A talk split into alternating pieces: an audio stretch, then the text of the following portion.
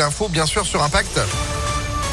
C'est avec Sandrine Houillet, 7h31. Bonjour. Bonjour Phil, bonjour à tous. À la une, 142 millions de repas distribués l'an dernier. Mais combien cette année? Les Restos du Cœur lancent leur 37e campagne hivernale aujourd'hui dans un contexte économique rendu plus difficile encore par la crise sanitaire. La majorité des bénéficiaires sont des personnes seules, souvent des femmes et de plus en plus jeunes. Mais Bruno Rich, président d'une antenne locale de l'association en Auvergne-Rhône-Alpes, s'attend à voir arriver de nouvelles demandes dans les prochaines semaines. Les frémissements et la baisse certainement des aides de l'État, puisqu'on a quand même de plus en plus de personnes qui viennent. Des personnes qui ont plus de rémunération ou qui ont eu une rémunération en baisse et qui euh, viennent chez nous. Notre crainte, c'est euh, que ces personnes qui avaient une activité et euh, se disent c'est pas pour moi et osent pas franchir la porte des restos du cœur et donc peut-être qu'ils attendent le dernier moment pour venir nous voir pour qu'on puisse les aider. Les étudiants n'ont pas eu leur petit travail d'été, ils n'ont pas non plus le petit travail euh, en complément euh, sur euh, les semaines et donc on a une augmentation de ce côté-là. il existe aujourd'hui 1913 centres d'activité des Restos du Cœur en France, mais l'association prévoit de doubler le nombre de centres itinérants en milieu rural pour pouvoir répondre aux besoins.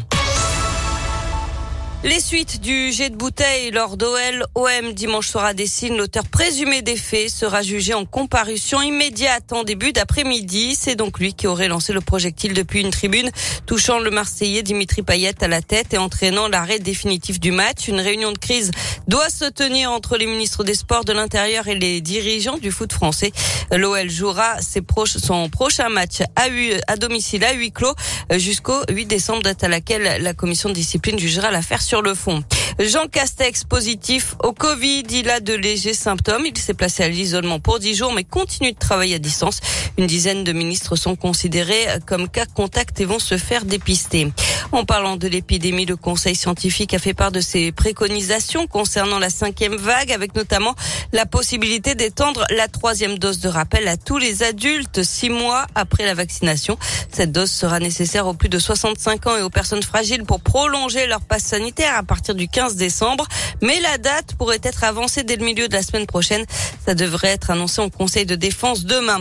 Et puis Jean-Pierre Pernaud, à nouveau malade, l'ancien présentateur du JT de 13h sur TF1, a révélé souffrir d'un cancer du poumon. Il suit un traitement actuellement. Le journaliste de 71 ans avait déjà eu un cancer de la prostate en 2018.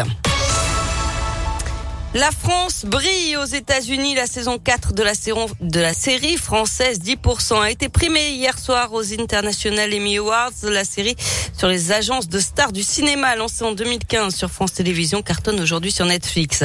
Et puis le chef lyonnais Daniel Boluda euh, a été euh, sacré hier meilleur restaurateur du monde pour son restaurant. Daniel, arrivé à New York en 1982, le Lyonnais incarne, incarne pardon, pour de nombreux Nord-Américains la gastronomie française, voire la gastronomie tout court, selon l'association Les Grandes Tables du Monde. Mais c'est beau quand même, elle est belle l'histoire. Imaginez un peu à New York, quoi. La référence de la gastronomie française, c'est un Lyonnais. Bah, eh oui. Voilà. Quand on dit qu'on est la capitale de la gastronomie, nous dans l'émission, et, vous le savez bien évidemment, dans notre belle ville de Lyon, bah tiens, euh, transition toute trouvée, Sandrine. Euh, on va parler aussi du champion du monde de tiramisu, qui est lyonnais, et qui va ouvrir un bar à tiramisu éphémère. Ce sera ce samedi. Mais quelle bonne idée. Mais oui, c'est une très bonne idée. Vous verrez. On va se régaler. On va en parler ce matin. Euh, ce sera euh, d'ici la fin de l'émission. Ce sera avant 10h. Sandrine, vous, vous êtes retour dans une petite demi-heure. À tout à l'heure. L'actu continue sur ImpactFM.fr, 7h35. Météolion.net